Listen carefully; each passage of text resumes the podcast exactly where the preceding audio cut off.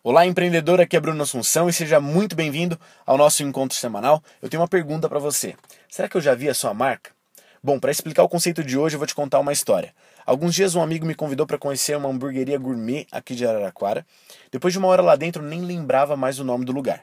Achei de certa forma curioso, comecei a olhar ao meu redor para ver se encontrava o nome do restaurante dentro do próprio restaurante.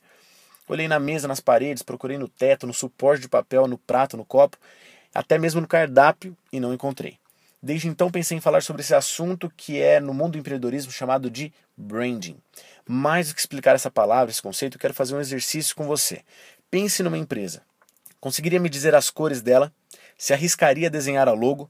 Bom, se você é capaz de fazer isso, então, em resumo, essa empresa fez o trabalho dela de branding.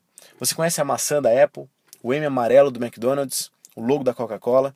Bom, essas e outras empresas bombardeiam nossos olhos com suas marcas. Investem milhões de dólares por ano para que você possa vê-las em todos os lugares. Um dos motivos é o gatilho mental da familiaridade. Para te explicar isso melhor, eu vou te contar a história de um pesquisador polonês que estava analisando o comportamento de um grupo de pessoas. Ele colocava uma série de palavras escritas em chinês sem que os participantes soubessem o seu real significado.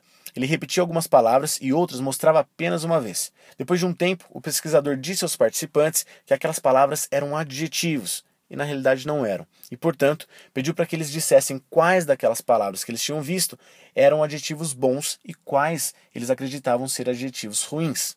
Estatisticamente, as palavras que eles tinham visto mais vezes eram considerados adjetivos bons, e aquelas que eles viram apenas uma vez eram considerados adjetivos ruins.